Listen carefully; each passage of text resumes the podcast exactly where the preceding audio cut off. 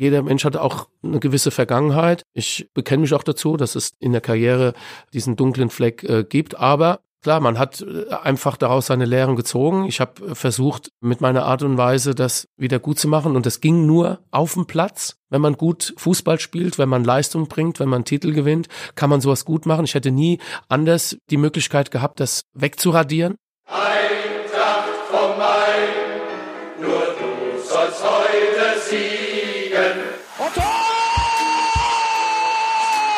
Podcast vom Main der Podcast für alle Eintracht-Fans, die mehr wissen wollen über unseren Verein, seine Geschichte und sein Umfeld. Mit Marc Hindelang, Pressesprecher. Matthias Thoma, Leiter vom Eintracht-Museum. Jan-Martin Straßheim, ich bin der Leiter der Medienabteilung der Eintracht. Wir sprechen mit Gästen aus Sport, Geschichte, Kultur, Wirtschaft über sie selbst und ihre Verbindung zur Eintracht und dem Rhein-Main-Gebiet. Und natürlich interessiert uns auch die Meinung von euch, den Fans. Abonniert den Podcast jetzt direkt auf Apple Podcasts, Spotify, in jeder anderen Podcast-App und eintracht.de slash podcast. Wir freuen uns, Canton als Audiopartner für den Podcast gewonnen zu haben.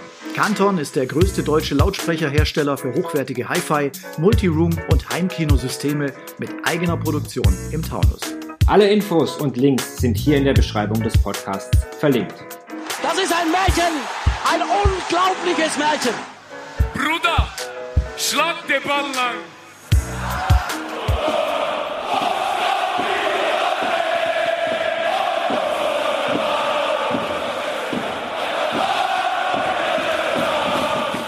Herzlich willkommen zur dritten Ausgabe von Eintracht vom Main, dem Eintracht Podcast. Abonniert natürlich den Podcast auf fleißig und erzählt es weiter, damit viele Leute den Eintracht Podcast hören. Ich freue mich heute auf einen ganz besonderen Gast, Andreas Möller.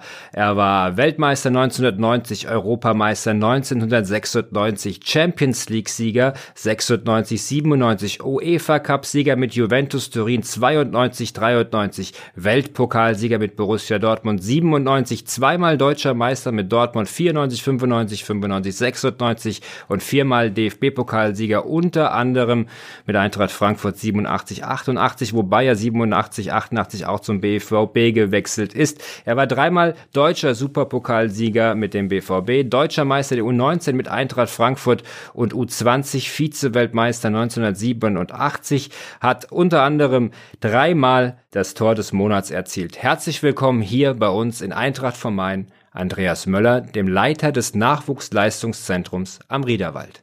Ja, vielen Dank, dass ich hier sein darf heute bei euch und ja, ich hoffe, wir können über viele Sachen viele Sachen reden und äh, ja, vielen Dank für die Einladung. Das machen wir auf jeden Fall. Zuvor gibt's natürlich so ein bisschen die Frage deines Vorgängers hier im Podcast, Alexander Meyer.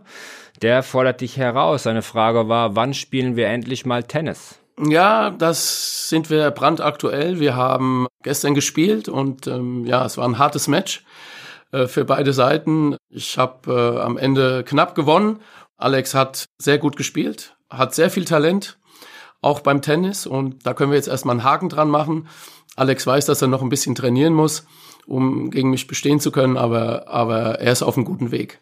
Das sollten wir vielleicht nochmal dokumentieren. Ich würde vorschlagen, hier an der Stelle, wenn du bereit bist, und Alex Meyer wird das sicherlich auch sein, gibt's die Revanche. Und wir sind dabei mit Eintracht TV. Auf jeden Fall könnt ihr dabei sein. Das hat er mir auch direkt nach dem Match angekündigt. Er hat gesagt, Andi, so kann ich das nicht stehen lassen. Wir brauchen auf jeden Fall nochmal ein Rückspiel und da seid ihr natürlich auch äh, gerne eingeladen. Da freuen wir uns drauf. Unsere Fans sicherlich auch, unsere Zuhörer und dann Zuseher werden sicherlich reichlich dabei sein. Andi Riederwald ist das Thema. Da würde das Tennisspiel ja dann auch stattfinden und dort ist ja auch das Nachwuchsleistungszentrum. Ähm, wie ist denn momentan der Stand? Du bist äh, letztes Jahr äh, hinzugekommen, hast viele Dinge verändert. Was gibt's schon zu sagen? Welche Entwicklung kannst du schon sehen? Also ich bin mittlerweile sehr gut äh, angekommen am Riederwald. Ich habe schon eine gewisse Zeit gebraucht, um mich einzugewöhnen, um alles kennenzulernen, äh, viele Abläufe.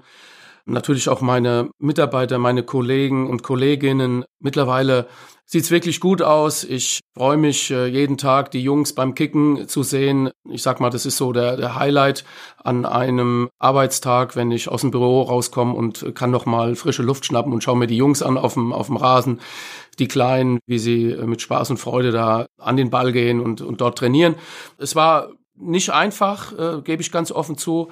Natürlich bedingt dadurch, dass eine Menge Gegenwind kam aus der Fanschaft, was ich auch akzeptiert habe und ich denke, dass mittlerweile, ich hoffe es zumindest, das eine oder andere oder diese Vorurteile ähm, zur Seite geschoben worden sind. Ich denke, wir sind auf einem ganz guten Weg und äh, ich würde mich freuen, wenn, wenn wir weiter versuchen, auch demnächst noch in den Dialog zu kommen, äh, gerade mit Teilen der Fans. Äh, das liegt mir sehr am Herzen. Das habe ich ja auch gesagt, dass ich da gerne auch offen der Sache gegenüberstehe und äh, würde mich freuen, wenn, wenn ich auch von Seiten der Fans auch, auch die Möglichkeit dazu bekommen könnte, ja, in den Dialog mal zu gehen. Und das äh, ist aber auch das Einzigste, wo ich jetzt sage, was mich jetzt noch so ein bisschen, bisschen bedrückt. Ansonsten muss ich ganz klar sagen, ja, es ist ein tolles Gefühl, am Riederwald äh, zu sein und dort auch meine Erfahrung einzubringen in, in jeglicher Hinsicht. Man spürt es von Tag zu Tag, dass äh, einfach alle, alle an einem Strang ziehen, dass, dass ein richtig gutes Teamwork da ist. Das ist das äh, Wichtigste. Wir haben viele Veränderungen vorgenommen. Das konnte man auch nachlesen. Gerade auf Trainerpositionen haben wir uns stark verändert. Ansonsten haben wir ähm, auch viel Unterstützung von der von der Profi AG bekommen in in anderen äh, Bereichen. Ich sag mal gerade was den Bereich Analyse angeht, sind wir auf ähm, jeglichen Support gestoßen. Das freut uns natürlich, dass wir als Eintracht Frankfurt als Gesamtverein dort gut dastehen und jetzt auch ähm, richtig gut arbeiten können. Mhm. Du hattest verschiedene Stationen, Borussia Dortmund, Schalke 04 und bist mit der U19, mit der A-Jugend damals von Eintracht Frankfurt deutscher Meister geworden. Das heißt, du kannst ja auch so ein bisschen aus deiner Erfahrung sagen, wie wichtig Jugendarbeit ist. Und die Fans, die wünschen sich natürlich, dass ein Andi Möller auch mal wieder aus der eigenen Jugend kommt, einer von dieser Qualität. Ist das noch ein weiter Weg, bis wir mal wieder da hinkommen, auch äh, wo wir mal waren in den 80ern? Weil ich meine, die, die Jugendarbeit in den 80ern, du, Thomas Berthold, Armin Graz, das sind ja alles Namen, die es dann in die Bundesliga geschafft haben und dort auch performt haben. Ja, man kann schon sagen, dass wir am Riederwald sicherlich Talente fortfinden. Aber es ist für den einen oder anderen noch ein weiter Weg. Sicherlich wollen wir ähm, die fußballerische Ausbildung bei den Jungs fördern und wir wollen die Jungs auch fordern. Ich kann natürlich jetzt nicht hier auf Anhieb sagen, in zwei oder drei Jahren wird der eine oder andere sicher im Stadion spielen, ähm, kann ich nicht sagen. Letztendlich wissen wir alle, dass es nur ganz, ganz wenige nach oben, oben schaffen. Aber sicherlich gibt es vielleicht den einen oder anderen, den ich im Hinterkopf habe. Es wäre jetzt nicht gut, äh, da Namen zu nennen, aber es ist schon klar, dass wir am Riederwald viele Talente haben.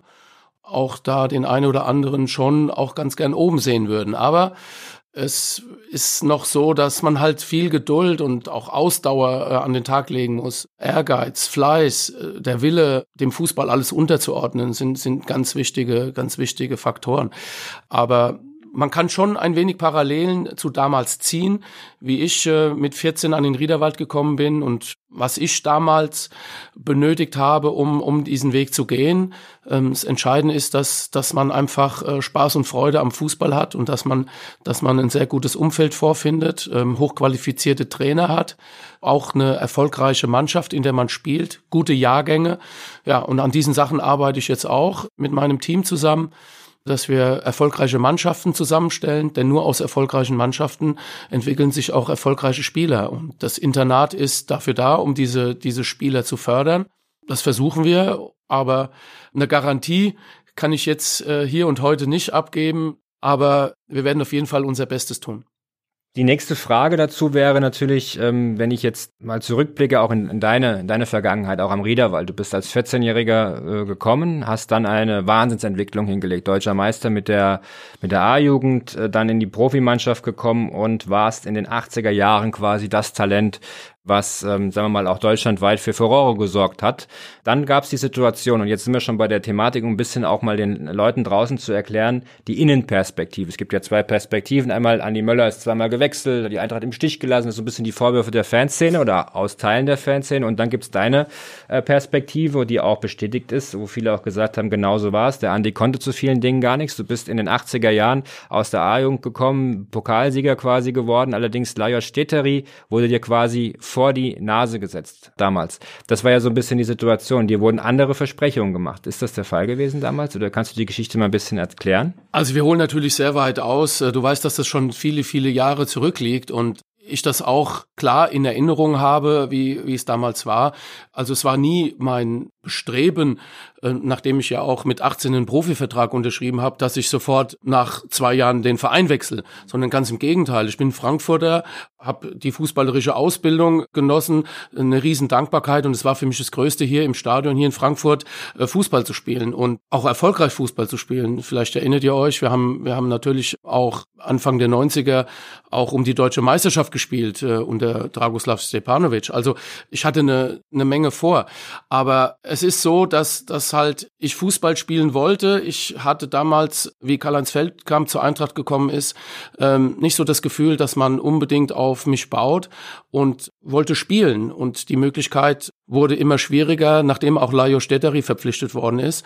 Ich kann mich erinnern, dass ich halt die ersten fünf, sechs Bundesligaspiele gar nicht im Kader war und natürlich sehr enttäuscht war. Und ähm, wie es im Fußball dann auch so kommt, kam ein Angebot von Borussia Dortmund und dort die Möglichkeit, dort zu spielen und dort der Nachfolger von Marcel Raducane zu werden. Klar, war für mich eine Möglichkeit zu spielen.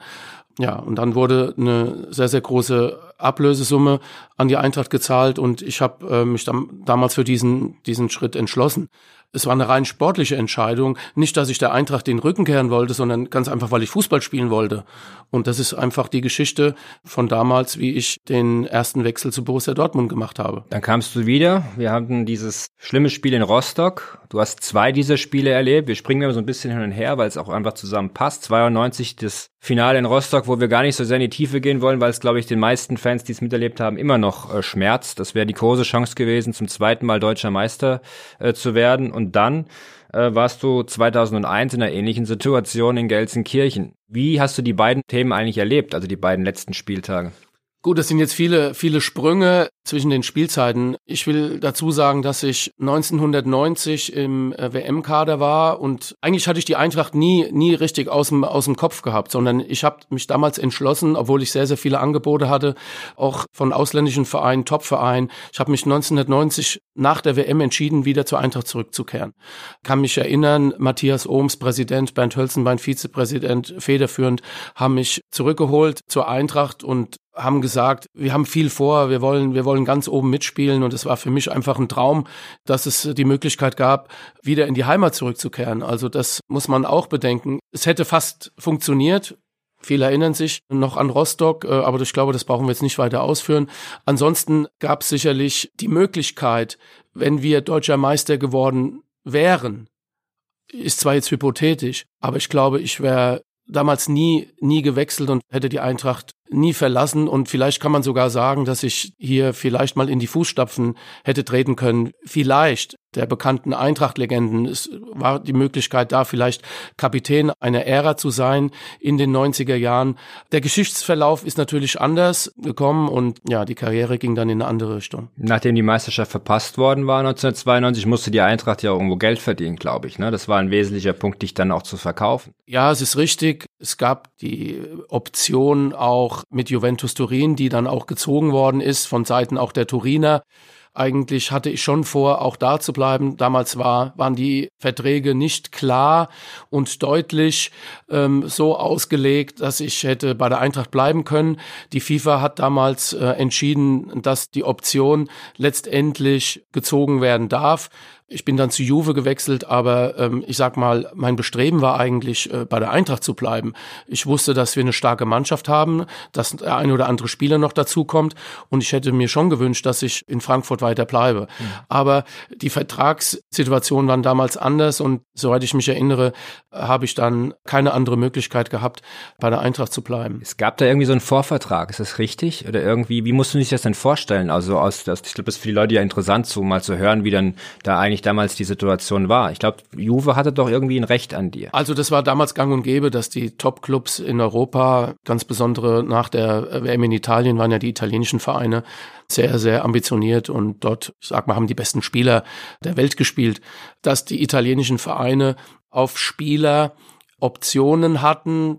Das heißt, sie haben Spieler äh, parken können in anderen Clubs und haben mehr oder weniger die Hand auf die Spieler gehabt mhm. und haben dann erst ein oder zwei Jahre später die Optionsmöglichkeit wahrgenommen und haben die Spieler gezogen. Auch ein, ein Boban damals oder ein David Platt, englischer Nationalspieler, haben nicht direkt erst bei Juve gespielt zum Beispiel, sondern ein Boban hat bei Bari gespielt, ein David Platt hat bei Bari gespielt, erst mal eins, zwei Jahre und sind dann gewechselt zu den großen Clubs weil die Ausländerregelung in Italien damals äh, war, drei Ausländer pro Team äh, sind, sind erlaubt. Deswegen hat man praktisch sehr viele ausländische Spieler in Klammern eingekauft, mit Option hat sie aber dann woanders geparkt. Und ich hatte die Möglichkeit, vertraglich aber selber zu entscheiden, ob ich die Option wahrnehme, nach Turin zu gehen oder nicht. Aber die FIFA hat es damals anders entschieden. Ich bin immer davon ausgegangen, dass ich wenn ich sage, nein, ich möchte bleiben, dass ich auch das Recht habe zu bleiben und äh, dass meine Entscheidung zählt. Aber äh, die FIFA hat damals gesagt, es gibt diese Option, ich äh, muss nach Turin wechseln. Ich meine, es war sicherlich, gerade nach Rostock war das keine einfache Geschichte. Hier war sehr viel Ärger, auch in der Mannschaft, es war sehr viel Unruhe. Ähm, letztendlich war es vielleicht der logische Schritt, dann auch äh, nach Turin zu gehen. Aber ich habe, ich sag mal äh, ganz offen und ehrlich, habe nie das Bestreben gehabt, sofort nach zwei Jahren so wieder den Verein zu wechseln. Mal Hand aufs Herz, wenn du das jetzt so erzählst, ist es, glaube ich, total nachvollziehbar auch für jeden draußen, dass es da sicherlich gewisse Dinge gab, die einfach auch schon feststanden oder ja vertraglich fixiert waren, wo du dich einfach auch dran halten musstest. Aber hätte man das damals nicht anders kommunizieren können? Also ich meine, es gab damals natürlich noch nicht diese Art der PR-Berater im Hintergrund jetzt von den Spielern oder auch vom Club sicherlich nicht diese Situation, aber es ist ja nie so wirklich offensichtlich kommuniziert worden, was damals eigentlich vorgefallen ist. Auch die Manager und auch die Verantwortungsträger haben sich da ja wohl eher zurückgezogen und nicht mal die Wahrheit dann auch erzählt, auch zu deinen Gunsten nicht. Absolut richtig. Sicherlich wurden auch zu der Zeit äh, Fehler gemacht und es hätte man vielleicht das eine oder andere äh, frühzeitiger klarstellen sollen. Aber ich glaube, dass die Verantwortlichen heute, gerade insbesondere die handelnden Personen, die heute bei der Eintracht sind, sehen aufgrund der Unterlagen und der Aktenlage, die ja immer noch präsent sind, wie es damals gelaufen ist. Es ist eine Zeit, wo einfach sehr viel Emotionen da waren. Das darf man nicht vergessen. Ein Vereinswechsel in den 80er, 90er Jahren war sicherlich auch, auch für die Fans immer eine ganz bedeutende Sache. Man kann es nicht mit der heutigen Zeit vergleichen. Wenn heute ein Mario Götze oder ein Mats Hummels nach Bayern München wechselt, dann wird natürlich erstmal laut aufgeschrien, wie geht denn das? Aber auch die Spieler äh, wechseln äh, innerhalb kürzester Zeit ja. wieder zurück zu ihren Verein und die Fans machen einen Haken dran und akzeptieren das heute. Zu meiner Zeit war das ganz anders. Ich glaube, dass es hier gerade in Frankfurt aufgrund der Tatsache, dass man vielleicht gehofft hat, dass mit meiner Person wieder ein Spieler nach langer, langer Zeit da ist, vielleicht nach Krabi oder Hölzenbein oder Bum oder Bruno Petzai oder Borschers, Nachtwein, Nickel, dass wieder mal ein Spieler da ist aus ein, ein Eigengewächs, der hier eine Karriere macht, der hier wirklich viele Jahre auch, ich sag mal, für die Eintracht spielt und da war die Enttäuschung einfach zu groß, dass man so einfach drüber weggeht. Ich glaube, dass, dass die Enttäuschung der Fans einfach sich aufgrund dieser, dieser Wechsel einfach irgendwann mal dahingehend positioniert hat, dass die Fans dann gesagt haben, also jetzt haben wir mal wirklich die Nase voll hier, jetzt soll er auch wegbleiben, einmal kommt er, einmal geht er, einmal, einmal sagt er, er spielt gerne hier, dann ist er doch wieder weg. Ich glaube, die Enttäuschung war zu groß und das hat sich eigentlich jetzt bis zum heutigen Tag wieder gespiegelt, dass die Leute, die damals auch schon sehr für die Eintracht hm. äh, die Daumen gedrückt haben und ich sag mal das Eintracht gehen haben, dass die natürlich diese Erinnerung auch noch haben, Hickhack, ich sag mal, Hickhack um Möller und auch gesagt haben, naja gut, jetzt ist er wieder da und wie lange dauert es denn, dass er wieder weg ist? Völlig nachvollziehbar. Wie gesagt, eine andere Zeit damals, absolut verständlich. Das habe ich auch schon oft gesagt, äh, bin ich völlig d'accord. Aber man kann diese Zeit einfach jetzt nicht mehr zurückholen. Heute ist, ist das anders und ja auch in einer anderen Ausgangslage. Ich glaube, dass es gut ist, meine Erfahrung, die ich auch gesammelt habe, und das ist das Positive an der Sache, durch viele Kontakte, durch mein Netzwerk, durch meine fußballerische Karriere, dass, dass ich das gerne einbringen möchte bei der Eintracht, auch jungen Spielern das aufzeigen kann, wie eine Karriere letztendlich aussehen kann, was man dafür tun muss, um ein großer Fußballer zu werden. Und das möchte ich jetzt einfach zurückgeben, was damals war, wie gesagt, ist nicht zurückzudrehen, aber trotzdem versuche ich jetzt auf, auf meine Art und Weise viel zurückzugeben, ähm, was ich damals erlebt habe und ähm, ich glaube, da profitieren auch viele davon. Ich glaube, es ist natürlich ein Privileg, was ich habe, was aber auch die Journalisten vor ein paar Wochen hatten, mit dir auch mal über diese Themen zu sprechen, weil sie auch spüren, dass das in dir bohrt und dass es etwas ist, was dir nicht egal ist. Das ist, glaube ich, ein, ein wesentlicher Punkt und was vielleicht auch nochmal ein Indiz dafür ist, dass es dir nicht egal ist, ist die Saison 2003, 2004.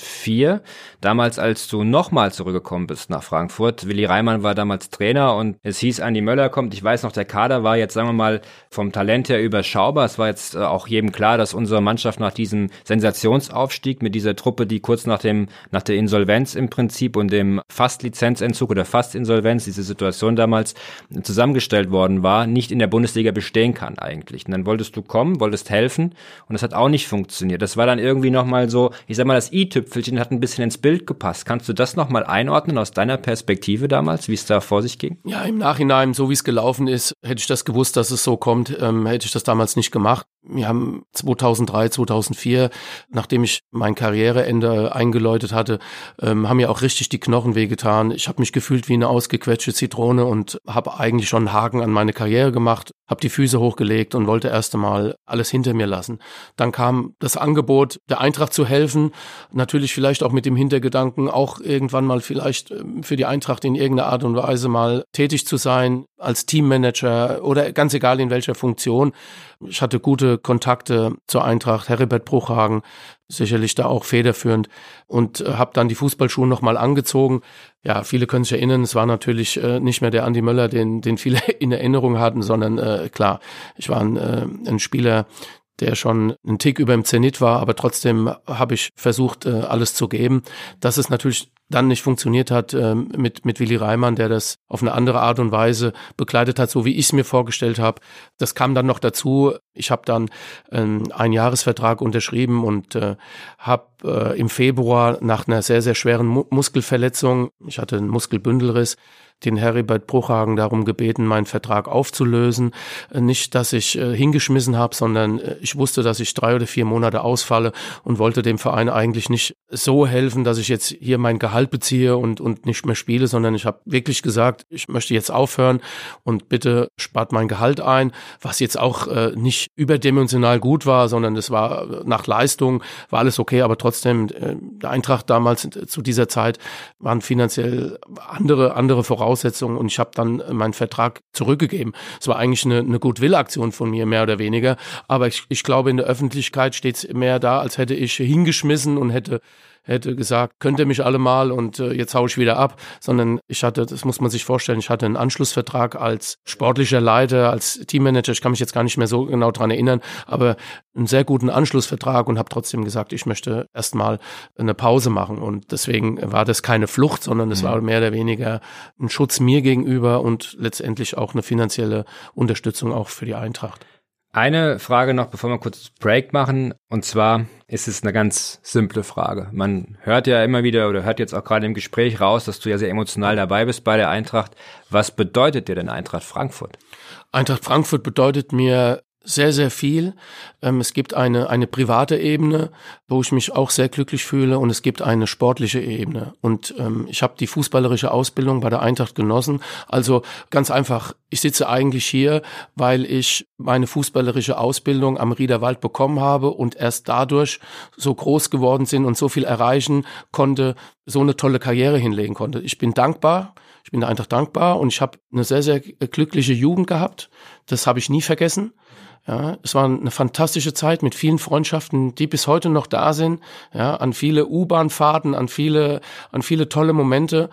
Die Jugendzeit war mit die schönste Zeit als Fußballer. Es war kein Geld im Spiel. Es war ganz ungezwungen. Es war einfach eine fantastisch tolle Zeit. Deswegen bedeutet mir das äh, sehr, sehr viel. Top. Erstmal danke. Dann kommen wir zu unserer Break-Rubrik, den Eagles 11. Und die erste Frage, lieber Andy, ist dein erstes Fußballtrikot, das du besessen hast. Okay, also da muss ich mich wirklich ganz, ganz weit zurückerinnern. Ich glaube, es war ein Trikot vom FC Barcelona. Ich bin mit meinen Eltern regelmäßig in Urlaub äh, mit dem Auto an die Costa Brava gefahren und da gab es ein Sportgeschäft und ähm, Barcelona war somit das größte damals und ich glaube, das war ein Barcelona-Trikot. Sehr cool. Der beste Spieler der Welt auf deiner Position. Ich würde sagen aktuell.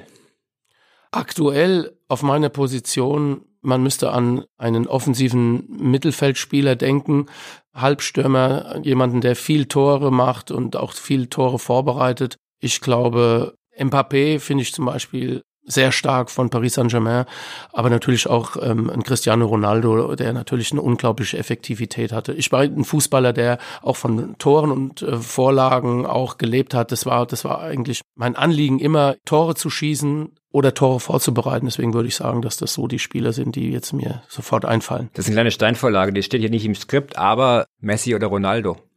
Ich würde beide gerne im Team haben, wenn ich Trainer wäre. Schwer zu sagen, aber klar, ich denke, dass gerade was die Effektivität angeht, natürlich ein Cristiano Ronaldo natürlich da äh, unerreicht ist. Hm. Dein Lieblingsreiseziel? Lieblingsreiseziel ist in Europa, würde ich sagen, Österreich. Mhm. Ich mag, ich mag die Luft, ich mag die Berge, ich mag das Essen der Österreicher. Ansonsten bin ich sehr gerne auch in, in Spanien oder in Italien. Mhm. Ich bin natürlich auch jemand, der gerne auch um die Welt reist. Ich habe schon viele, viele Länder bereist. Aber ich sag mal, man muss gar nicht so weit wegfliegen, um schöne Sachen zu sehen. Deswegen mhm. Spanien mhm. oder Italien. Und dann das Lieblingsessen?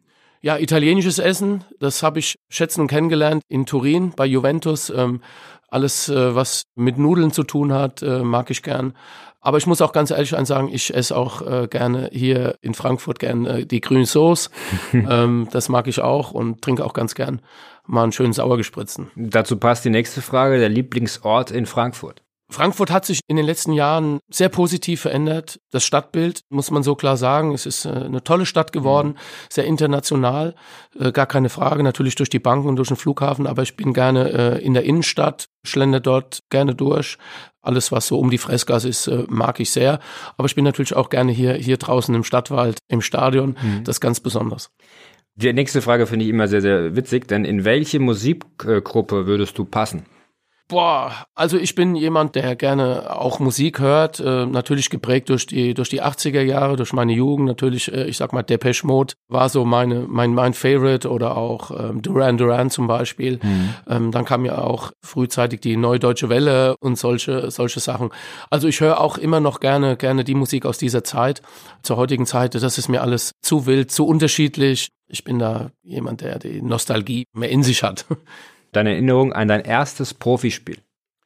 Das erste Profispiel war in Hamburg als A-Jugendlicher noch.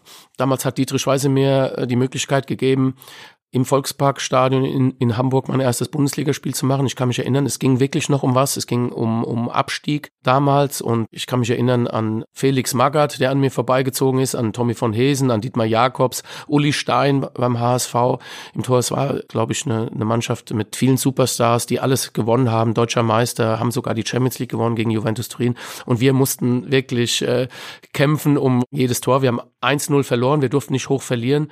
Wir haben alles gegeben. Ich kann mich an, an meine Mitspieler erinnern, wie Josef Serocca, Harry Krämer, ich glaube Armin Kranz, Charlie Körbel, Hansi Gundelach im Tor. Und da habe ich gedacht nach dem Spiel, oh, Bundesligaspieler werden ist verdammt schwer. Und Felix Magath in, in, in einem gehobenen Alter ist an mir vorbeigezogen noch, der hat eine, eine Pferdelunge gehabt. Ich habe gedacht, oh wei, oh wei, also Bundesliga spielen, das wird echt eine harte Kiste. Mhm. Aber ja, zum Glück lief es dann anders und ähm, ich habe mich dann gesteigert. Wer war denn in der Kindheit dein Idol? Gut fand ich Bernd Schuster und Hansi Müller. Und ich habe es ja auch schon mal oft deinen Kollegen auch gesagt, äh, Bruno Petzer war mhm. hier mein, mein Favorite Player. Ich fand den einfach von der ganzen Statur, von der Art und Weise, wie er, wie er Fußball gespielt hat, fand ich den einfach, äh, einfach fantastisch. Meine Balljungenzeit damals hier, ich konnte das ja live miterleben, die Ära noch der großen Eintrachtmannschaft, die auch ähm, UEFA-Pokalsieger geworden ist und natürlich auch die Nähe zu den Profis, die damals noch am Riederwald trainiert haben. Ich kann mich erinnern, dass ich da, ähm, wenn Bruno Petzer da mit dem Auto eingefahren ist, sofort äh, hinterm Auto hergerannt bin und habe dort Autogrammkarten äh, versucht zu bekommen oder Poster. Das waren so meine meine Favorites. Leider viel zu früh verstorben. Auch äh, ja, Adi, Hüt, Adi Hütter meinte auch, der österreichische Landsmann ist eines der, einer der besten oder der beste Österreicher aller Zeiten gewesen sein soll. Ja, kann ich mich natürlich nicht mehr erinnern.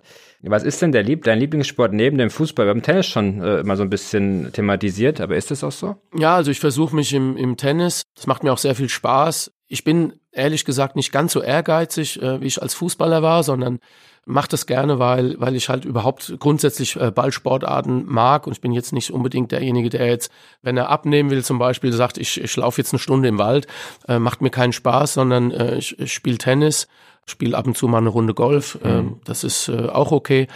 Ansonsten versuche ich mich jetzt auch mit Mountainbiking, macht mir auch sehr viel Spaß. Ich hoffe, dass ich äh, vielleicht demnächst das eine oder andere Spiel in der Dradi-Mannschaft machen kann. Ich habe da schon eine Einladung bekommen. Ähm, nächstes Jahr ist mein großes Ziel, da ähm, zumindest 45 Minuten bei der Dradi-Mannschaft mal durchzuhalten und auch mit den Jungs auch mal einen schönen Kick zu machen. Freuen wir uns drauf. Was ist denn dein Berufswunsch als Kind gewesen? Schwer zu sagen. Ich habe frühzeitig eigentlich nur an Fußball gedacht und war natürlich schon in meinem Kopf äh, Profifußballer zu werden, aber ansonsten, ich denke, es ist einfach nicht äh, mein mein Ding damals daran zu denken, ja, im Büro zu sitzen und irgendwie Schreibarbeit zu machen, sondern das fand ich äh, tierisch langweilig. Das finde ich eigentlich heute noch langweilig, deswegen äh, ist es immer schön, wenn ich die Jungs beim Training beobachte. Ich weiß es ehrlich gesagt nicht. Ich glaube, für so einen tollen Beruf wie Arzt zum Beispiel, äh, glaube ich, hätte nicht gereicht. Von den Noten her in der Schule damals. Ja, vielleicht irgendwas Mechanisches. Ich weiß es nicht. Irgendwie vielleicht Autos reparieren oder so. Das fand ich auch cool, weil ich habe damals auch äh, in der Freizeit viel an Fahrrädern rumgeschraubt. Das fand ich auch sehr spannend. Also irgendwas, was, äh, wo man dann letztendlich dann auch ein Ergebnis hat, wenn man irgendwas anfängt, mhm. wo am Ende was Fertiges dasteht. Mhm. Ja, das wäre wär so mein Ding gewesen. Mit wem verstehst du dich im Team am besten? Ich fände es am spannendsten immer die Frage ummünzt auf deine gesamte Karriere. Welche Freundschaften hattest du geschlossen, die bis heute Bestand haben? Ja, Freundschaften immer natürlich auch zur jeweiligen Zeit. Klar, zur Eintrachtzeit hatte man, ich, ich denke an Manny Binz, ich denke an Ralf Weber zum Beispiel, Uwe Bein äh, nicht zu vergessen. Ja, das war, war unglaublich toll hier bei der Eintracht und wir haben auch in der Freizeit waren wir zusammen. Ja, das war, war fantastisch. Und dann natürlich bei Borussia Dortmund hat man einen, einen Jürgen Kohler gehabt, einen mhm. Stefan Reuter, Karl-Heinz Riedle. Ja, die Namen sind ja alle bekannt. Hatte man auch eine enge Verbindung. Selbst bei Juventus Turin gab, gab es äh, Freundschaften mit Jungs aus der Mannschaft. Und äh, ja, es ist schade aufgrund der, der räumlichen Distanz, dass sich das nicht in die heutige Zeit so, so einfach zu äh, übertragen lässt. Man hat Kontakt, richtige Freundschaften sind natürlich dann auch wohnortbezogen. Äh, heute natürlich hier im, im, im Frankfurter Raum habe ich natürlich unglaublich viele Freunde und bin auch sehr, sehr stolz drauf. Aber in meiner Karriere habe ich äh, echt viele, viele Jungs kennengelernt, die absolut in Ordnung sind und wir halten auch Kontakt. Und alle sind natürlich äh, in meinem Alter, sind alle in der Welt verstreut. Also manchmal kriegt man einen Anruf von jemandem, der sagt, hallo, ich bin jetzt hier Trainer in England oder hallo, ich war in Australien. Ja, es ist schon, ist schon Wahnsinn, was so eine Karriere einfach hergibt. Da sind wir beim Thema Juventus Turin. Ich äh, finde das ja total spannend. Können wir auch mal das Stadion irgendwann mal angucken können. Das jetzige, das äh, Estado, Estadio del Alpi ist ja jetzt gewichen, der, das, ich glaube Allianz Stadium heißt es jetzt. Aber es ist immer so ein Mythos, ne, dieser Verein Juve. Als du kamst, äh, 1992 war das ja auch schon ein großartiger Verein, der großartige Erfolge vorzuweisen hatte. Mit wie viel Demut bist du denn damals in Turin aufgeschlagen? Und ich meine, immerhin bist du im ersten Jahr mit Juve gleich UEFA-Cup-Sieger geworden. Ja, ich kann mich da noch gut dran erinnern. Es war am Anfang nicht so ganz so leicht. Man muss bedenken, zu dieser Zeit waren äh, drei Ausländer auf dem Platz erlaubt. Mhm. Ähm, wir waren vier. Wir hatten den Kapitän der englischen Nationalmannschaft, David Blett, Jürgen Kohler, Julio Cäsar und meine Person. Also vier Ausländer und drei durften äh, immer nur auf dem Spielberichtsbogen. Es war also schon Hauen und Stechen und ich habe mich da durchsetzen können und war der dritte Ausländer, habe äh, viele Spiele gemacht, ähm, konnte viel Erfahrung sammeln. Es war eine sehr, sehr lehrreiche Zeit, es war eine mhm. tolle Zeit. Ich bin ja mit 25 gewechselt, habe die Vizemeisterschaft erreichen können und den UEFA-Pokalsieg 1993 äh, am AC Mailand sind wir leider nicht vorbeigekommen. Das war auch eine fantastische Mannschaft. Mhm. Ähm, wenn man sich erinnert, Baresi, Costa Curta, Boban, äh, Tassotti, Maldini, äh, Rossi im Tor. Savjesevic fällt mir noch ein. Also eine richtig gute Mannschaft. Die haben die Meisterschaft zu der Zeit dann auch geholt. Konnte zwei tolle Jahre erleben. Es war auch in dem Stadion, die ganze, ganze Kultur, das Land. Ich wurde hervorragend aufgenommen von den Fans, auch, auch vom ganzen Umfeld. Hab heute noch ähm, sehr guten Kontakt nach Turin mit einer Familie, die mich äh, sehr unterstützt hat zu der Zeit, äh, die mir sehr geholfen hat, auch, auch äh, mit der Sprache auch äh, und auch bei vielen Behördengängen, wenn ich mal Probleme hatte. Das freut mich immer, wenn wir, wenn wir telefonieren. Und ich war auch in den letzten Jahren ein paar Mal in Turin gewesen und mhm. habe äh, dort auch die Familie besucht. Und ja, das ist einfach toll und das sind wahnsinnig schöne Erinnerungen. Danach ging es zu Borussia Dortmund. Ich denke, die Zeit in Turin hat ja auch dafür sicherlich viel geholfen. Die Zeit in Dortmund war extrem erfolgreich. Champions League-Sieger beispielsweise, Weltpokalsieger 97, ein ganz wichtiger Erfolg natürlich. Wie würdest du die Zeit in, in Dortmund beschreiben unter Ottmar Hitzfeld? Ja, du hast es gesagt, es war die erfolgreichste Zeit. Wir sind 94, 95 nach 25 Jahren deutscher Meister geworden mit dem BVB haben die Meisterschaft bestätigen können, dann im Folgejahr, dann kam Champions League Sieg 97 und der Weltpokalsieg. Ja, es war eine, eine Ära, ich würde sagen. Ähm, klar, bei Dortmund haben die Top-Nationalspieler auch gespielt. Matthias Sammer, Karl-Heinz Riedle, Jürgen Kohler, Stefan Reuter, ähm, dann kam Steffen Freund dazu. Ja, es war einfach, ähm, ich sag mal, der große Gegenpol zu Bayern München der große Rivale und ähm, ja, man kann schon sagen, dass wir uns Mitte der 90er so ein Stück weit auch abgesetzt haben vom FC Bayern und vorbeigezogen sind. Und ja, dann war die Ära dann, glaube 98 ist dann Ottmar Hitzfeld weggegangen, war das dann äh, wirklich gesagt eine, eine richtig große Zeit eine große Zeit, aber wenn du manchmal damals äh, in Dortmund saßt und vielleicht mal nach Frankfurt geblickt hast, äh, auch wenn vielleicht damals die Beziehung nicht so ganz äh, eng war, logischerweise, auch aufgrund des Wechsels, hast du vielleicht manchmal auch gedacht, Mensch, das, was wir jetzt hier in Dortmund erleben, diesen Aufbruch, diese Ära, hätten wir eigentlich auch mit der Eintracht erleben können, hätten wir diesen Titel damals geholt. Wir sind jetzt sehr stark im Konjunktiv, aber das ist ja das, was die Fans beschäftigt. Was wäre denn passiert, hätten wir 92 den Titel geholt? Wären wir dann vielleicht in dieser Dortmund-Situation gewesen in den 90ern? Ja, da bin ich mir ganz sicher. Ich glaube, da wäre eine richtig äh, neue Ära eingeläutet worden. Es ist klar, ich, ich hätte, denke ich, die Eintracht nicht verlassen. Ich glaube, der Tenor, den ich heute so raushöre von den Leuten, die damals auch ähm, eng dran waren, die haben gesagt, wir, wir hätten eine richtig große Mannschaft aufgebaut. Es waren Namen damals im Spiel, die zur Eintracht, die wären gekommen, die... Ähm, Bitte erzählen, das interessiert uns jetzt total. Ja, zum Beispiel, ich, ich kann es ja so sagen, ich glaube, Mehmet Scholl war zum Beispiel äh, so jemand, der, denke ich, auch äh, kurz vor der Unterschrift äh, stand, wenn wir Meister geworden wären, der sich dann für Bayern München entschieden hat. Zum Beispiel. Mhm. Ich glaube, es wäre was Großes entstanden, Klar, es ist hypothetisch. Der Kontakt ist natürlich äh, auch, wie ich in Dortmund war, Mitte der 90er, auch nach Frankfurt äh, nie abgebrochen. Ähm, habe natürlich schon den Werdegang der, der, der Eintracht verfolgt, hatte Kontakt gerade auch zu Charlie Körbel oder auch zu Armin Graz zum Beispiel, die mhm. ja auch hier diese Zeit noch begleitet haben. Es war keine einfache Zeit. Es ging, glaube ich, immer so Richtung Abstieg, ja, nein und Klasse halten und es war alles sehr, sehr schwierig. Die Zeit ist nicht zurückzudrehen. Es ist so, wie es ist. Hätte, wenn und aber, darüber brauchen wir jetzt nicht sprechen. Ich glaube schon, also wenn wir wirklich deutscher Meister geworden wären in Rostock, dass wir bestimmt auf, auf einige Jahre danach eine, eine fantastische Mannschaft gehabt hätten und es hätte sich viel entwickeln können. Jetzt kann man ja sagen, was ein Spiel ausmacht, ne? das Spiel in Rostock. Aber viele deiner Mitspieler sagen auch so, naja, das war nicht nur das Spiel. Wir haben die Meisterschaft eigentlich 92 über die Saison hinweg liegen lassen, weil wir mit unserem Schlendrian auch äh, viele, viele Punkte einfach so haben hergeschenkt. Irgendwie 0-0 gegen Abstiegskandidaten, mal das 2-2 wohl auch gegen Werder Bremen am vorletzten Spieltag, die halb angetrunken nach einem Pokalerfolg äh, bei uns aufgetreten sind. Was war denn für dich, nochmal kurz auf dieses schlimme Erlebnis zurückzukommen, was war denn für dich der Grund, dass das 92 nicht funktioniert hat? Also die Voraussetzungen waren ja ähm, vor der Saison ganz anders. Ich kann mich erinnern, dass äh, der Steppi vor dem ersten Spieltag in der Kabine Sätze gesagt hat, da kamen wir alle nur ins Staunen, hat gesagt, Jungs, passt mal auf, ich habe euch jetzt ein paar Wochen hier in der Vorbereitung erlebt und ich muss euch mal eins sagen, wenn ihr zusammen Fußball spielt, dann werden wir deutscher Meister. Und ich werde das jetzt auch gleich draußen der Presse sagen. Sowas, sowas habe ich noch nie erlebt. So tolle Fußballer, wenn ihr zusammen spielt, wenn ihr zusammen kämpft, wenn ihr zusammen lauft, dann spielen wir um die deutsche Meisterschaft. Und dann können wir deutscher Meister werden vielleicht. Und da habe ich gesagt, oh wei, oh wei, das ist in der, was ist, was ist denn hier los? Und so hat es dann auch in der Pressekonferenz dann auch kommuniziert. So sind wir in die Punktspielrunde gegangen. Das muss man sich mal vorstellen. Welcher Verein traut sich denn heute noch und kann sagen, jawohl, wir spielen jetzt hier um die deutsche Meisterschaft. Außer, Außer Bayern. Bayern München. Ja, selbst Dortmund würde sagen, na ja, lass uns mal nicht hier so große Töne spucken. Also so ging's los und dann haben wir in der Tat, haben wir fantastischen Fußball gespielt. Viele können sich auch äh, noch daran erinnern, äh, wir waren die beste Mannschaft in der Saison und haben in der Tat, ich sag mal so, ich will, will mal so die letzten vier Spiele vielleicht so mal Revue passieren lassen, haben wir echt Fracksausen bekommen. Klar, es wurde dann äh, immer enger. Der Dreikampf, ich glaube, Dortmund und äh, der VfB Stuttgart haben auch noch um den Titel gespielt.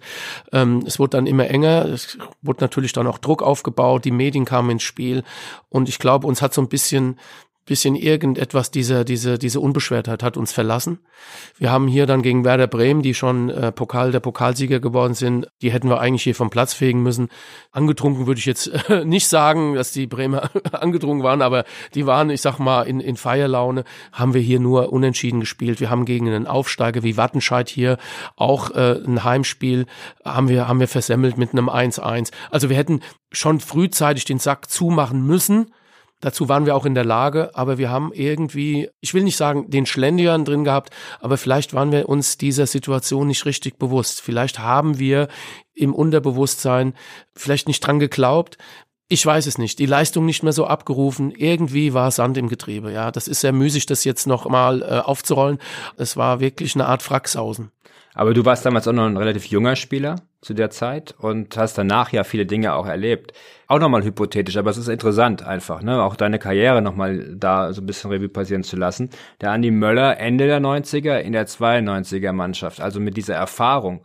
Hättest du da mehr bewirken können, auch von, sag mal, von der Persönlichkeit, oder sagst du, das hat damit nichts zu tun, das war damals einfach so, wie es war? Doch, doch, das kann man schon so sagen. Man macht in einer Karriere viel Erfahrung durch die vielen Spiele und man wächst natürlich auch als Persönlichkeit. Na klar war ich ein, ein junger, ein junger Fußballer, der auch schon Nationalmannschaft gespielt hatte, aber ich glaube noch nicht in der Leader, in der Führungsrolle, wie vielleicht jetzt ein, ein Uwe Bein oder ein Uli Stein vielleicht, ja, der eine Mannschaft hätte, ich sag mal, auch verbal oder auch ähm, außerhalb vom Feld noch mehr führen können. Das, das kann man schon so, so sagen, sondern ich war schon jemand, der alles für für die Mannschaft getan hat, der versucht hat, die beste Leistung zu bringen, Tore zu schießen, Tore vorzubereiten, aber nicht, ich sag mal, der Lenker und Denker einer Mannschaft, der ich vielleicht war, später dann, ich sag mal, bei Borussia Dortmund ein paar Jahre, ein paar Jahre später. Wenn ich heute die Zeit zurückdrehen könnte, würde ich vielleicht das eine oder andere auch anders machen, würde vielleicht auch viel mehr, auch viel mehr auf den einen oder anderen einwirken können und nicht nur vielleicht auch versuchen, an meine Leistung zu denken, sondern hätte vielleicht auch versuchen können, mehr noch äh, auch außerhalb des Platzes mehr äh, einzuwirken. War die Mannschaft damals mehr oder weniger auch eine Ich-AG? Gab es da zu viele Krüppchen? Grüppchen würde ich nicht sagen. Es gab natürlich klar Freundschaften in der Mannschaft äh, aufgrund des Altersunterschieds, aufgrund der Erfahrung auch. Es gab sicherlich ältere äh, Jungs, ich denke da an Heinz Gründel mhm. äh, zum Beispiel oder Uli Stein, die, ähm, denke ich, schon auch in ihrer Karriere viel erlebt hatten. Es gab jetzt keine Klickenwirtschaft, das würde ich nicht sagen, sonst wären wir nicht so erfolgreich gewesen, sondern wenn der Schiedsrichter angepfiffen hatte, waren wir schon auch eine Einheit, sonst hätten wir auch nie so gut Fußball spielen können. Also da war jeder schon sehr, sehr fokussiert auf, auf Gewinnen und sehr ehrgeizig, erfolgreich Fußball spielen zu wollen, ja. Und nein, die Mannschaft hat, hat zusammengepasst. Hat auch immer sehr viel Spaß gemacht. Jedes Training war ja, kann ich mich erinnern, auf so hohem Niveau. Deswegen ähm, würde ich schon sagen, die Mannschaft hätte es damals auch verdient gehabt, aufgrund ihrer Art und Weise auch deutscher Meister zu werden. Du hast 429 Spiele in der Fußball-Bundesliga absolviert, bist damit gar nicht so weit von Charlie entfernt, der natürlich wahnsinnig performt hat mit 602. Nein, Quatsch, natürlich noch ein Stück dazwischen. Der 429 ist eine stolze Zahl. Hast dann nach der Dortmunder Zeit etwas gemacht, wo man auf Neudeutsch sagt, da braucht man Eier zu oder man muss völlig verrückt sein. Du bist von Borussia Dortmund zu Schalke 04 gewechselt. Wie kam es denn dazu? Völlig verrückt würde ich jetzt nicht sagen, aber schon, ich sag mal, ein außergewöhnlicher Schritt. Ja, äh, man muss sich das so vorstellen, ich war, ich glaube, 32 und der Vertrag in Dortmund lief aus und man hatte auch das Gefühl, dass es nicht weitergeht. Die Vertragsgespräche waren schwierig und die Zeichen standen auf Trennung. Ich habe eigentlich damit gerechnet, vielleicht nochmal irgendwie was zu machen im Ausland. Damals kam auch Katar ins Spiel, Saudi-Arabien, Dubai, irgend vielleicht sowas nochmal. Wie gesagt, ich war 32, ich habe eigentlich nicht mehr damit gerechnet, dass äh, ein Angebot kommt aus der aus der Bundesliga oder aus aus dem europäischen Ausland. Und ähm, dann kann ich mich erinnern, kam der Anruf von Rudi Assauer und ich dachte erst, ja, das ist hier so eine Geschichte, verstehen Sie Spaß oder sowas. Aber als es dann zum Treffen kam, habe ich gemerkt, dass es ernst wird und dass Schalke 04 mich verpflichten möchte und habe natürlich alles abgewogen. Es war wirklich nicht einfach, so einen Schritt zu machen, zumal es natürlich durch die erfolgreiche Dortmunder Zeit zum Rivalen Schalke 04 zu wechseln, äh, das muss man sich schon nicht so einfach vorstellen. Ja, das ist schon als wenn man die Religion wirklich wechselt. Da schießt einen schon was durch den Kopf. Der Rudi Assau hat es dann auf äh, seine Art und Weise geschafft, mich umzustimmen. Man muss sich auch Folgendes vorstellen, wie gesagt 32, man hatte ja auch einen, einen tollen Vertrag gehabt in Dortmund. Ja, und ich kann es ja hier so sagen, die, die, die Schalke waren bereit, mir einfach den Vertrag so zu geben, wie er in Dortmund ausgestattet war und haben mir einen Dreijahresvertrag vorgelegt der gleich war mit dem Vertrag, den ich in Dortmund hatte. So, und jetzt kann man natürlich sagen, na ja, Andi, das hättest du trotzdem nicht machen dürfen. Aber gut, auf der einen Seite sagt man, man ist Fußballprofi, 32, ein toller Vertrag. Und ich war auch noch in der Lage, oder ich habe es mir zugetraut, tollen Fußball zu spielen und die Ärmel hochzukrempeln. Du hast es schon eingangs äh, angesprochen, äh, Leader zu sein, Führungspersönlichkeit zu sein. Das habe ich mir zugetraut. Es kam auch immer so ein bisschen in der Öffentlichkeit rüber, als wenn ich jemanden wäre, der ja, der eine Mannschaft nicht mitziehen kann, der die Ärmel nicht hochkrempelt, dass er immer nur schaut, dass er selber sich am besten aus aus einer Sache rauszieht. Es gab die Zeit in der Nationalmannschaft, wo man mir auch mehr oder weniger äh, dann auch aufgezeigt hat, naja, du bist hier nicht der Spieler, den du meinst, der du wärst, ja, jemand, der eine Mannschaft mitziehen kann.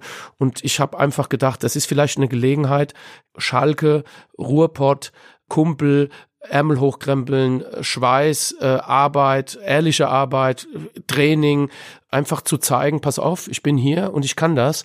Ich bin nicht jemand, der, der einen einfachen Weg geht, sondern der gerade Herausforderungen annimmt und bereit ist, den schwierigsten Weg zu gehen, den man überhaupt gehen kann.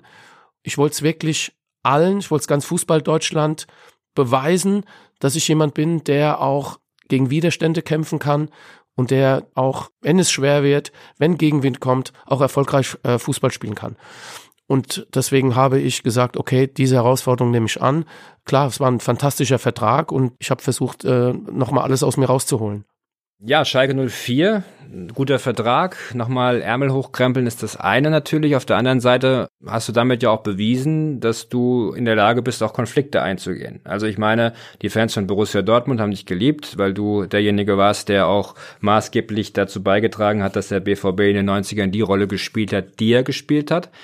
Die Fans von Schalke, für die warst du natürlich in der Zeit eine Persona non grata. Und äh, dann gehst du nach Schalke. Wie ist denn da die Situation gewesen, äh, sagen wir mal, fanseitig beim FC Schalke? Wie bist du damit umgegangen? Also es ist äh, wie immer im Leben Chance und Risiko. Ich habe das wirklich sehr, sehr, sehr, sehr ernst genommen. Auch natürlich gehört zu Schalke natürlich auch, genauso wie es hier zur Eintracht gehört oder bei Dortmund eine, eine große Anhängerschaft. Ich habe die Herausforderung dahingehend angenommen, weil ich gesagt habe, ich will, will tollen Fußball spielen. Ich will es denen zeigen. Ich will, will erfolgreich sein und ich will mithelfen. Und wenn, wenn die Fans das spüren, dass jemand wirklich Gas gibt, dann honorieren die das auch. Und, und so kam es auch. Klar war, war das Risiko sehr, sehr hoch, dass es, dass es scheitern kann. Aber ich habe meiner fußballerischen Leistung einfach vertraut. Ich habe mir vertraut, mir selber. Ich habe gesagt, wenn du gut kickst, wenn du dich gut trainierst, wenn du gut vorbereitet bist, dann reißt du die mit. Und ähm, das hat letztendlich überwogen. Und ähm, ja, viele können sich erinnern, wir haben ja sogar im ersten Jahr fast äh, die Meisterschaft da eingefahren, die Vier-Minuten-Meisterschaft ähm, mit Schalke 04. Ja, das sind Momente im Leben, die man, die man auch nicht vergisst. Das war sicherlich sehr, sehr tragisch ähnlich gleichzusetzen mit der, mit der Zeit, mit der Eintracht in Rostock, muss man klar sagen.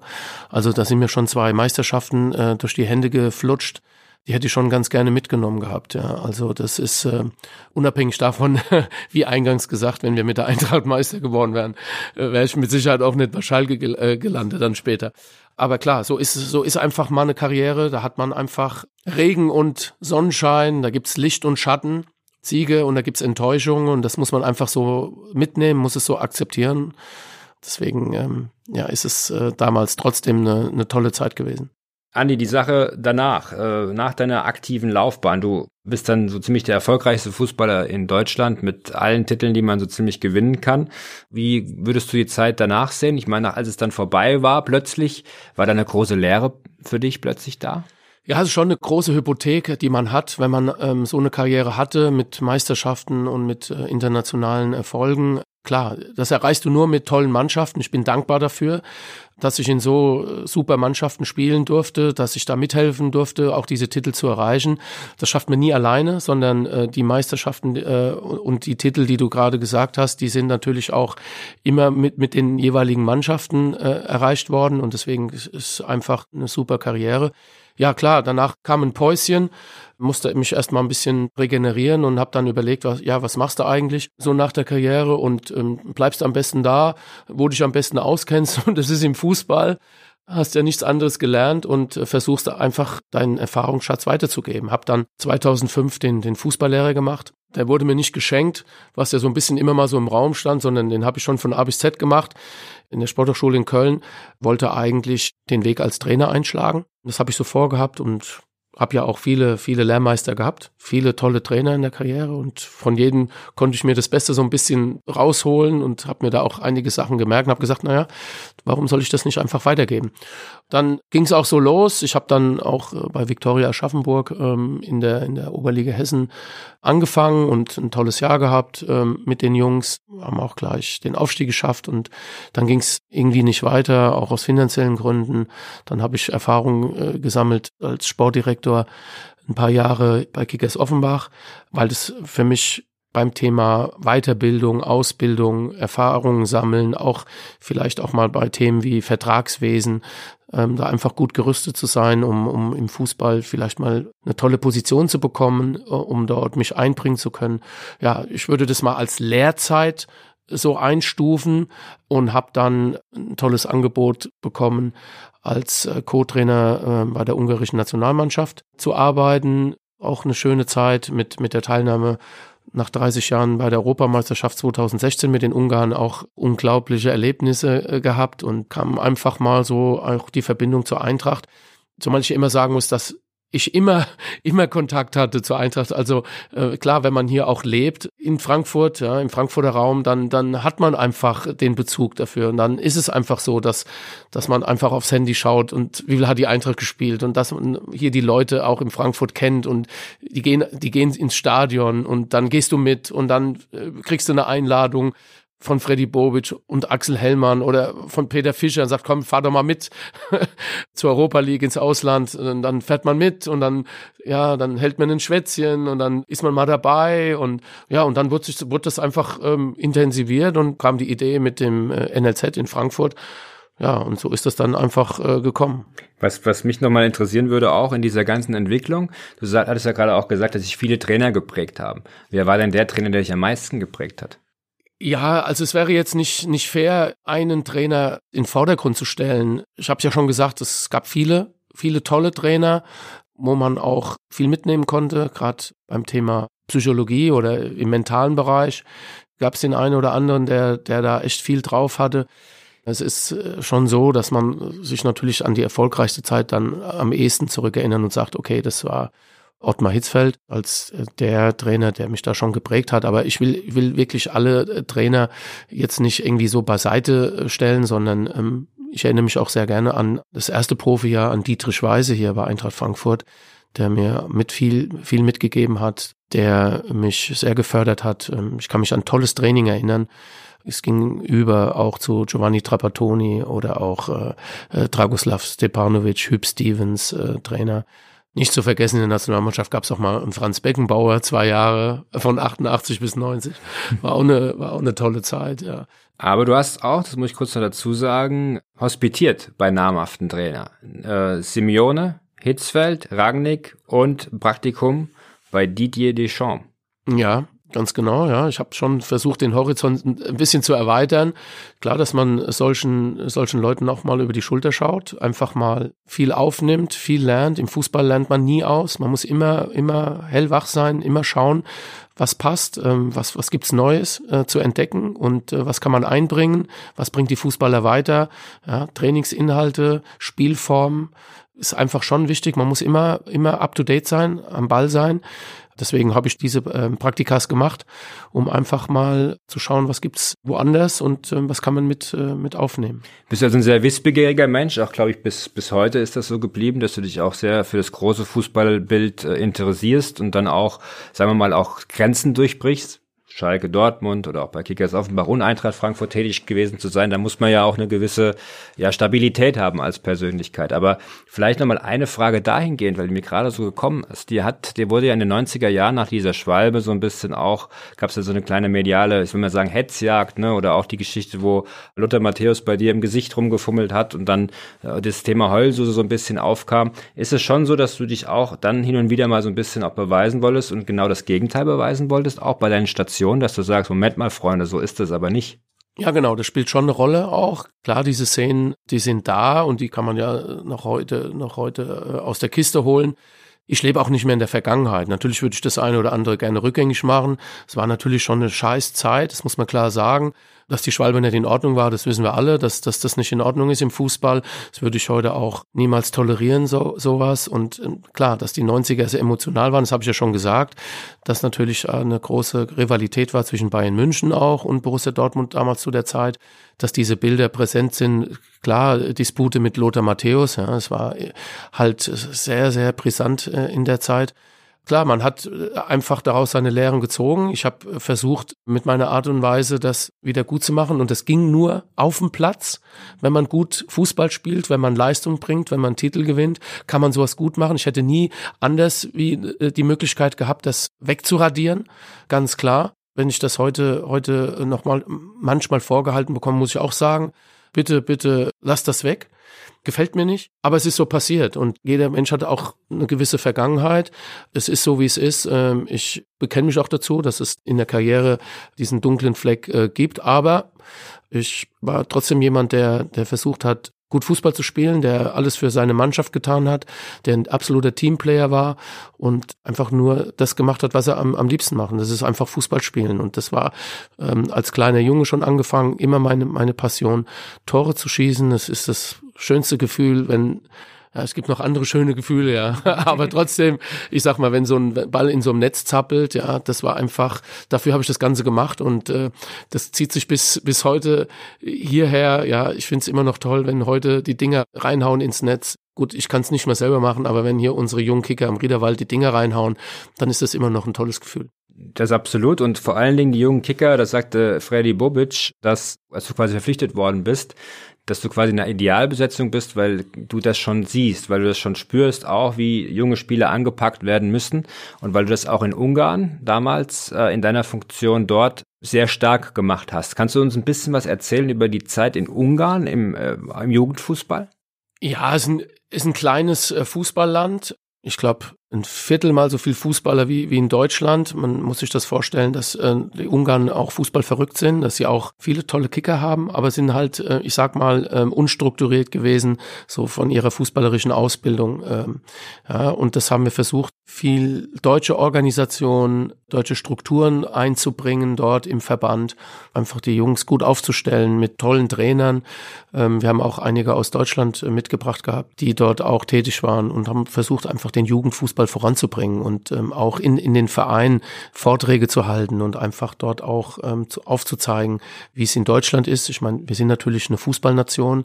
Ja, wir wissen, dass wir zur Weltspitze gehören und warum soll man das einfach auch nicht in, in, in gewissen Teilen auch transportieren? Und das haben wir versucht in Ungarn und das hat ähm, auch ganz gut funktioniert. Die Mannschaften waren mehr oder weniger im Rahmen ihrer Möglichkeiten auch erfolgreich, haben auch die eine oder andere Elite-Runde mal überstanden, mit der Nationalmannschaft ähm, nach 30 Jahren die Europameisterschaft in Frankreich erlebt. Also es waren zwei tolle Jahre, viel Aufschwung und ähm, viel eingebracht und ich glaube, da kann der Verband heute noch von profitieren. Ja, das war einfach auch für mich sehr wichtig. Auch jetzt der Einstieg dann bei der Eintracht im, im Nachwuchsleistungszentrum. Ich konnte da viel aufnehmen, konnte viel mitnehmen auch. Hm. Fühlst du dich jetzt in der, in der Situation, in der Rolle, in der du jetzt bist, angekommen? Also du hast ja jetzt, wie gesagt, als Trainer auch viel hospitiert. Ist das jetzt eine Rolle oder auch Sportdirektor, wo du sagst, jetzt fühlst du dich wohl, mit jungen Menschen jeden Tag zusammenzuarbeiten? Was so ein bisschen komisch ist, dass man vielleicht denkt, jetzt draußen, ja, jetzt ist Andi Möller da und jetzt äh, kommen hier die Eigengewächse und äh, jetzt haben wir hier in den nächsten Jahren sprudels jetzt hier an, an jungen Frankfurtern, die hier äh, auf den Rasen kommen. Ja, das ist, ist schon ein Prozess, den man abwarten muss. Es gibt Talente, klar. Man muss auch Geduld haben. Man muss viel sehen und am Ende auch ernten zu können. Je weiter höher man kommt dann in, in den Leistungsbereich, desto enger wird das, desto mehr spitzt sich das zu. Aber trotzdem bin ich jetzt hier keine absolute Garantie, dass wir jetzt in den nächsten Jahren hier die Vollgranaten auf dem Platz sehen ähm, aus dem Frankfurter Raum. Wir arbeiten dran. Ich versuche natürlich mit meinen Kollegen äh, dort richtig Gas zu geben, junge Talente zu entdecken, sie dann zu fördern ich blühe da richtig auf. Ich kann mich mit dieser Aufgabe ja tausendprozentig identifizieren. Ich freue mich über den Rückhalt auch der Profi AG. Äh, ich freue mich über den Rückhalt der Mitarbeiter im Nachwuchsleistungszentrum. Äh, wir haben noch eine Menge zu tun. Ich bin noch nicht zufrieden. Ganz klar, ich, es gibt noch viel zu verändern. ich lehne mich hier nicht zurück. Ähm, ich glaube, äh, die, die nah an mir dran sind, die wissen das auch, dass ich da drüben schon noch gerne eine Schippe drauflege. Und ich habe ja auch eingangs gesagt, wir müssen die Sinne schärfen, wir müssen hellwach sein. Ja, der Markt, gerade bei jungen Spielern, der ist sehr aggressiv. Ja. Heute sind natürlich da auch schon auch finanzielle Dinge im Spiel. Ja, da müssen wir, müssen wir aufpassen und wir müssen, wir müssen auf jeden Fall ähm, mit der Konkurrenz äh, uns auseinandersetzen. Das ist ein hartes Geschäft und wir müssen uns jeden Tag verbessern. Das ist ganz, ganz wichtig. Wir haben noch drei äh, Sachen oder eine Rubrik, die wir noch einbringen möchten zum Schluss. Das ist, sind nämlich deine drei Eintracht-Momente. Ne? Und da ist die erste Frage, was war denn dein schönster Eintracht-Moment? Also da müssen wir ja natürlich auch weit zurück. Die Vertragsunterschrift auf meinen ersten Profivertrag, weiß ich noch sehr genau. Das war, glaube ich, nachts um halb drei war das äh, am Riederwald. Ähm, Dr. Klaus Gramlich, Schatzmeister Wolfgang Knispel, Dietrich Weiser haben da damals mir den Vertrag dann so vorgelegt. Das war ein harter Kampf, weil ich, denke ich, klar ein Talent hatte, aber ähm, mir wurde so dieser Sprung nicht richtig zugetraut. Ja, man, ich war ein technisch anspruchsvoller Spieler, aber ähm, ja, so, so eine Vertragsunterschrift und so ein Vertrag war schon eine, war schon eine tolle Sache. Also das habe ich natürlich sicherlich sehr gut äh, in Erinnerung. Die Balljungzeit war eine tolle Zeit. Ja, wie gesagt, ich habe es vorhin schon mal gesagt, Bruno Petzai, die Nähe zu den Eintracht-Profis, es war fantastisch wenn man als junger Kicker den so gegenüberstand. Ich glaube, die hat es mal gesagt, dass auch die, die A-Jugendmeisterschaft für dich ein besonderer Moment war. Aber ich glaube, es gibt bei jemand, der so lange bei Eintracht Frankfurt ist, auch etliche Momente. Das muss man natürlich dazu sagen. Nein, aber da hast du recht. Das war sicherlich ein, ein sehr großer Moment. Äh, 1985 die letzte deutsche A-Jugendmeisterschaft einer Eintracht-Mannschaft. Also siehst, wir, wir, wir arbeiten da dran, das nochmal zu wiederholen, obwohl das äh, verdammt schwer wird. Aber klar, das war sicherlich äh, was Fantastisches. Ähm, eine, eine Riesentruppe und deutscher Meister zu werden, mal mit der Eintracht äh, im Jugendbereich, das, äh, das war schon, war schon klasse. Nächste Frage ist natürlich dann, was war dein schlimmster Eintracht-Moment? Ja, schlimmster Eintracht-Moment, äh, brauchen wir gar nicht lang drum herum zu reden, war Rostock die Momente nach dem Spiel, die Enttäuschung, die Riesenenttäuschung, die, die Bilder, äh, die kennen wir, die Enttäuschung der Fans. Und man muss es wirklich so klar sagen, auch heute noch ähm, die Präsenz bei vielen, vielen Fans, die mir sagen, dass sie in Rostock waren, die extra alles auf sich genommen haben, um dort live dabei zu sein, um diese mögliche Meisterschaft zu erleben. Dieser Stachel sitzt immer noch so tief bei, bei einigen. Ist klar, dass das äh, kein schöner Moment war. Das glaube ich, genau. Deine schönste Kindheitserinnerung an die Eintracht?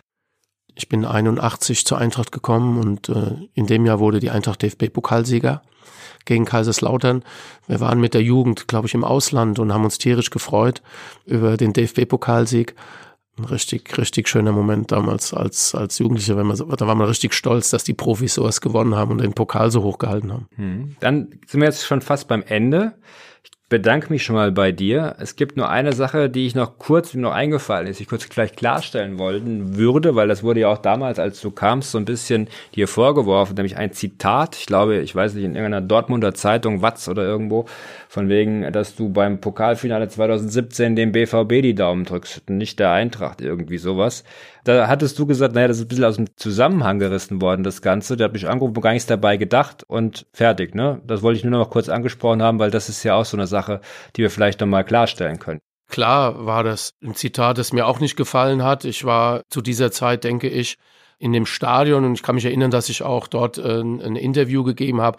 Es ist anders rübergekommen, als ich es gesagt habe. Ich habe äh, sicherlich gesagt, dass ich aktuell zur Eintracht keinen Kontakt habe, was, was auch der Fall war, aber dass ich da jetzt die Daumen drücke für Borussia Dortmund und, und dass ich äh, mir erwünsche, dass Dortmund jetzt den Pokal gewinnt, sondern ich habe versucht, diplomatisch mich auszudrücken, habe niemals irgendetwas gegen die Eintracht gehabt, Natürlich habe ich eine Einladung gehabt von, von Borussia Dortmund, hat zwei Tickets für die, für die Tribüne, für, für dieses Spiel, habe natürlich gesagt, dass ich da auch hoffe, dass es, ein, dass es ein gutes Spiel wird, aber dass ich da gegen die Eintracht war, denke ich, das kann ich von mir weisen und äh, würde das auch heute nicht mehr einfach so lapidar einem Journalisten sagen, ohne das auch in irgendeiner Art und Weise nochmal absegnen äh, zu können. War eine scheiß Geschichte und äh, habe auch da ein paar Monate dran äh, zu knabbern gehabt, kann die Fans verstehen, steht scheiße da, ähm, ist schwarz auf weiß nachzulesen, aber kein böser Hintergedanke, ganz im Gegenteil. Und dann noch zum Abschluss, du würdest, wenn es äh, Leute gibt, wie jetzt zum Beispiel, gibt ja einen, der jetzt seit Monaten im Fanblog dieses Nein zu Möller Plakat hochhält, wenn der sagt, ich möchte mit dir quatschen, würdest du machen. Auf jeden Fall würde ich das machen, ja, äh, natürlich. Also ich bin jemand zum Anfassen. Ich bin ganz normal. Ich bin in Frankfurt-Sossenheim aufgewachsen, habe Fußball gespielt. Ich bin nichts Besonderes, sondern ich bin Fußballer mit Leib und Seele. Und das ist natürlich ein Punkt, der mich, der mich beschäftigt, gebe ich ganz offen zu. Ja, dass ich es gerne habe, dass Harmonie herrscht, dass die Eintracht-Fans, dass wir zusammenstehen, dass wir zusammen Erfolg haben wollen. Mich stört das, ganz klar. Ich bin dazu immer gerne bereit, würde mich freuen, wenn wir, wenn wir zusammenkommen und viele Sachen aus der Welt schaffen können. Von meiner Seite immer gerne und, äh, und hoffe, dass es auch geschieht. Bin auf jeden Fall immer dazu bereit. Dann gehen wir mit diesem Angebot in die Fanszene hier raus aus diesem Gespräch mit einem letzten Thema, nämlich du bist jetzt in der Lage, beziehungsweise in der Situation, dass du dem nachfolgenden Gast eine Frage stellen muss, die dich schon immer mal interessiert hat. Deine Frage an Martin Hinteregger. Okay, ich habe eine Frage an Martin Hinteregger und ich hoffe, dass gibt es denn die Möglichkeit, dass du hier bei Eintracht Frankfurt deine Karriere beendest? Sehr gut, das würde die Fans, glaube ich, sehr freuen. Ja, Andi, danke, dass du da warst. Ich denke, es war ein sehr ehrlicher, ein sehr offener äh, Podcast heute, ein sehr gutes Gespräch. Ich glaube, für unsere Zuhörer ein echter Mehrwert. Vielen Dank. Ja, ich danke euch auch oder ganz besonders dir für das äh, super Gespräch. Ja, ich, ich hoffe, ich konnte äh, euch einiges erzählen und einiges vielleicht auch klarstellen. Und für mich ganz wichtig, ja, auch äh, für die Fans draußen, ja, ihr müsst den Podcast abonnieren, ja, ihr müsst das weitererzählen. Das ist für den Club äh, enorm wichtig. Tragt das weiter an Eltern, an Freunde, an Freundinnen, an alles, was es gibt. Und äh, ja, schaltet einfach ein und äh, ja, das macht riesig Spaß.